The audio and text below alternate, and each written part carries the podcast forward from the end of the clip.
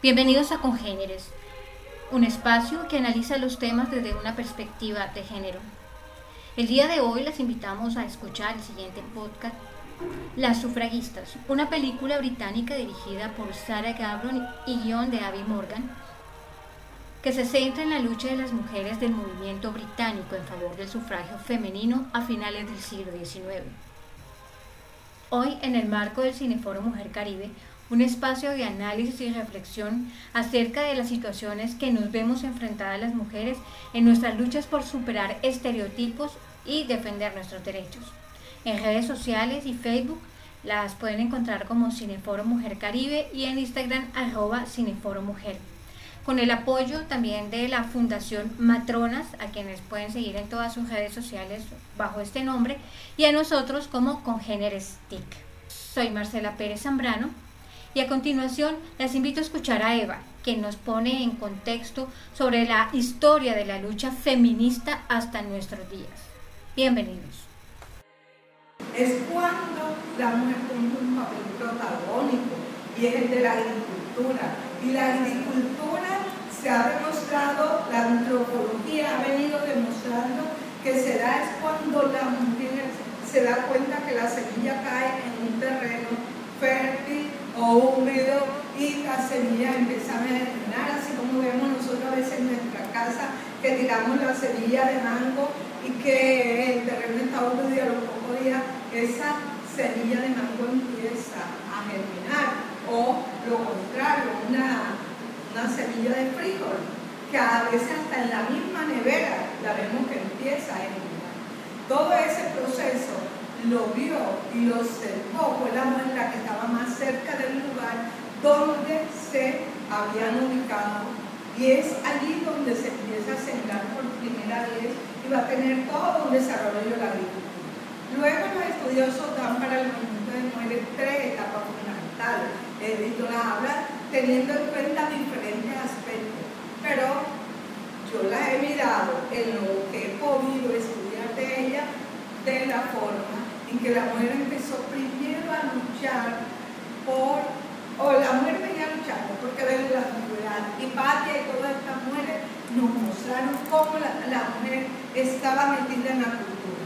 Pero miremos cuando aparece un movimiento real de mujeres, que ya no es el siglo XX como creíamos nosotras mismas anteriormente, sino que en el siglo XVIII cuando se da la Revolución Francesa, las mujeres tuvieron un papel destacado allí y la jornada de octubre dirigida por Olimpia de Gaulle van a ser muy valiosas e importantes. Es más, hay una cosa, Olimpia de Gaulle va a ser asesinada después por los mismos líderes de la revolución. Y la revolución eh, burguesa fue revolucionaria en su momento. Pero piense usted en las contradicciones. En ese momento ellos eran revolucionarios y querían una visión más amplia del mundo y para la vida. Sin embargo, no compartían con los derechos de las mujeres. Y ellos van a colgar a Olimpia de a públicamente para castigarla porque el movimiento de mujeres en esa jornada de octubre se mostró que podía ir más allá y tuvieron miedo y la, y mataron junto con otras lideresas. Después de eso, ¿qué? Esas imágenes quedan en la mente de las mujeres, pero las mujeres ya venían luchando por sus jornadas porque eran muy extensas. Una mujer o un ser humano cualquiera, los obreros también, trabajaban 16 horas completas eso 16 horas las aislaba casi de su hogar, de su familia y de sus hijos.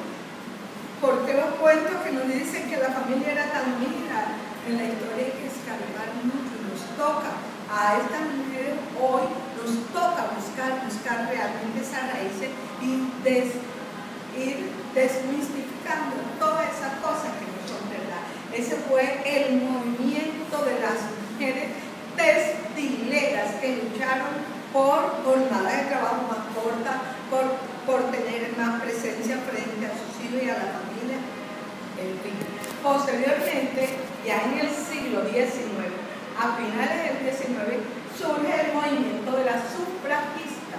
No vamos a hablar de él ahora, porque de él hablaremos después en el foro, pero ese movimiento sufragista tuvo tanta fuerza, tanta enfundia y tanto coraje que realmente llegó a dar pasos adelante.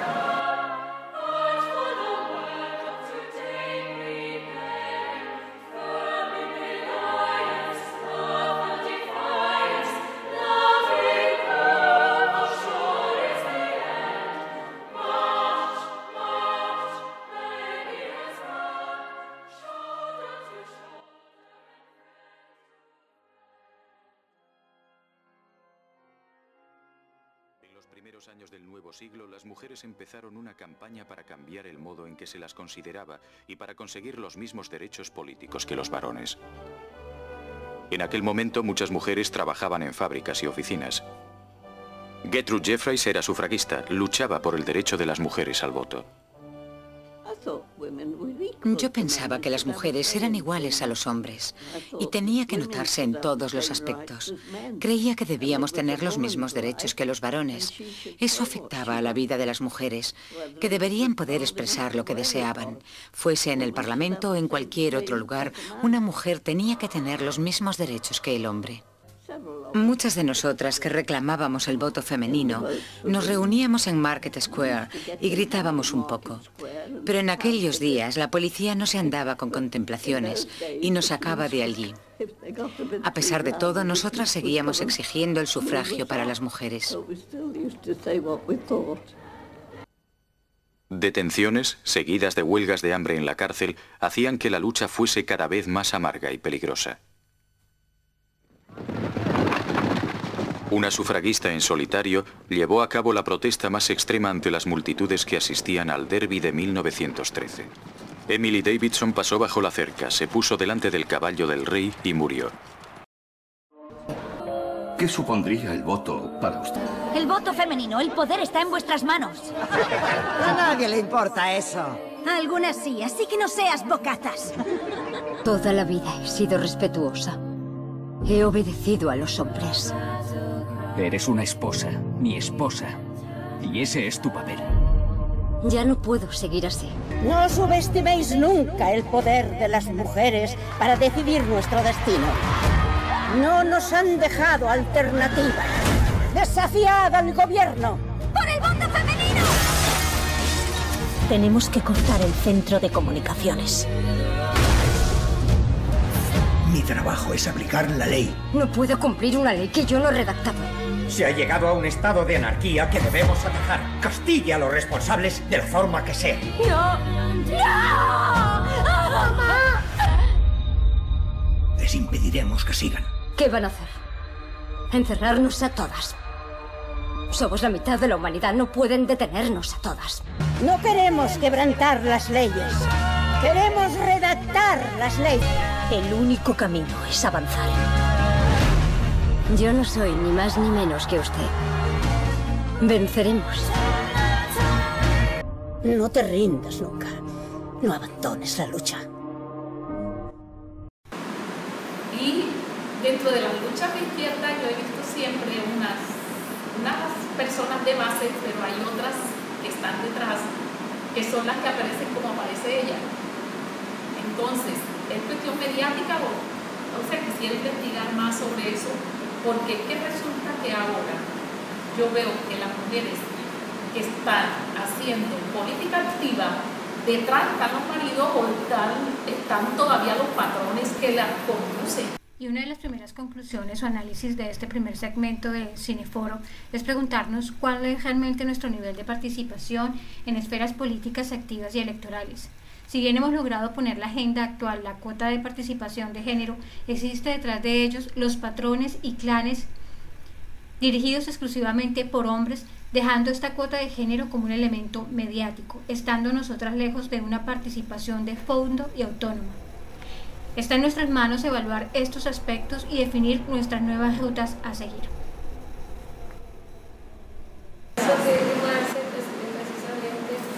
Bueno, hemos notado que sí pasa eso mucho, obviamente más desde la institucionalidad, porque creo que a diferencia de nosotras que somos mujeres del movimiento social, no hacen trabajo de base, que ellos están cogiendo con un programa, un trabajo, una política pública y se limiten a hacer ciertas cosas, entonces traen a las mujeres que creen que porque son mujeres, entonces ya tienen entendido todo el tema del género, feminismo, ni siquiera están inmersas, o sea, no están en esa construcción ni siquiera, sino que, como tú dices, la montan algo, entonces creo que chévere, esta película también es importante el trabajo de base, a mí eso me fascina y siempre lo tengo ahí como que es crucial. Miren, ese es buena política mujeres, pero se requiere a quitar confianza y también ojalá, ojalá por lo menos rescatar de la película que esos equipos de base tengamos a nuestras personas cercanas, a nuestra pareja, a nuestros amigos, familiares. Mira eso del esposo de la que era eh, médico. sí, jamás. Que atendía que pensó hasta el final que la iba a apoyar, pero bueno, protegiendo más su integridad. Y sin embargo, si entiende el proceso, ella va a hacer lo que ella desea hacer, como la otra chica que se mató. Entonces, chévere. Siempre la dualidad de escoger o sale de la casa o no sale de la casa, pero y si sale entonces estigma y si la no presión. la presión es Pues llegar a ese punto de que no tiene más nada, o sea, como que tiene que llegar al punto de que no tiene más nada. Lo perdió todo para sí, todo. La casa, el hombre pone control en las iglesias, el hombre pone control en la Miren. Y él lo decía el allí como es- la casa se la dejamos a las mujeres, pero el espacio de trabajo, el espacio público, eso es solamente para las hombres. Ustedes quédense en la casa como que lavando platos, haciendo cualquier otra cosa que supuestamente es para mujeres. Y lo otro, la caracterización del trabajo, ¿verdad? Entran a trabajar, pero eso es realmente lo que queremos. Entran a trabajar, pero de planchadora, de esto, de lo otro. Lavandera. Y eh, están sujetas a, al acoso, al acoso. Lo mismo en la, cuando empezaron de secretarias, empezamos de secretarias, teníamos, o sea, se tenía que estar Como una inferiorización también de todas y, y todavía seguimos luchando en, en las escuelas, en, en las empresas. Y la entrega del dinero al esposo, al marido, yo no vi muy bien en las escenas principales en las que ella le pasa como un sobrecito al marido, yo creo que le estaba entregando el dinero. El dinero. La paga. Y también la otra era como de clase más alta, quería sacar a las compañeras, era su plata, era su dinero, pero el marido dijo que no, tú eres mi mujer, tienes que cumplir con eso, con ese papel, o sea, sumirse a las reglas que él pone, porque ella es su mujer. Y miren que había pasado desde la Edad Media que hay una jerarquía en ese aspecto.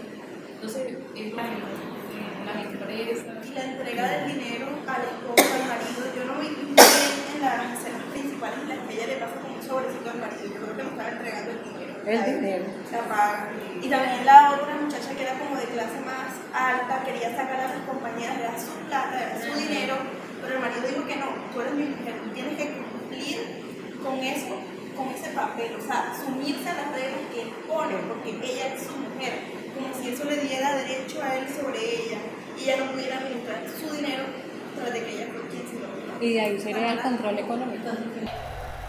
¿Y cómo ese señor que tiene las mismas condiciones de trabajo de su esposa, él ejerce el poder sobre ella?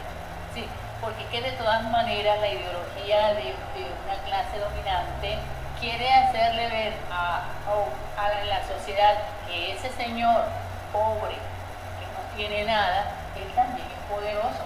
Él también ejerce poder sobre su hogar y sobre su mujer. La echa, le dice, me has, has hecho quedar en ridículo de todo el mundo, porque él tiene su imagen, él tiene su poder. Es decir, esa quizás ha sido, pienso yo, la forma en que se ha podido songar a la mujer.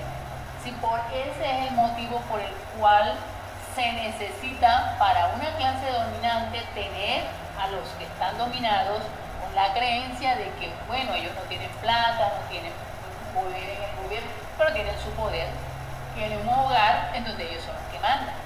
En el momento en que ellos dejen de mandar, en el momento en que se establezca una igualdad de pareja, en el momento en que pues se va a entender que no es necesario que uno tenga el poder sobre el otro y que así como, como está en igualdad de condiciones arriba también puede estar en igualdad de condiciones. Es decir, eso es una necesidad, una necesidad de quien domina para que sus dominados puedan estar y, todo el mundo, ustedes, no sé si les ha tocado presenciar, me voy y la mujer me voy a la ahorita el planito llega y no me encuentro en la casa y no he hecho la comida y 10 personas, es decir, naturalizamos una serie de situaciones que son sociales, que son adquiridas, en donde sabemos que hay unas teorías que vienen definiendo, vienen diciendo cómo es que se establece la cuestión del poder, de la jerarquía.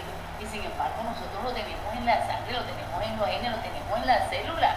Eso no está así porque sí, eso es porque viene de nuestros ancestros y de nuestras ancestras que nos han influido en esa situación. Y es decir, y es quizás el trabajo más difícil, el trabajo más fuerte que tenemos que hacer sobre, la, cuestión de la mujer. ¿Por qué la mujer misma acepta ser dominada? ¿Y por qué una mujer dice, no, no, es un hombre que sea así como que hay?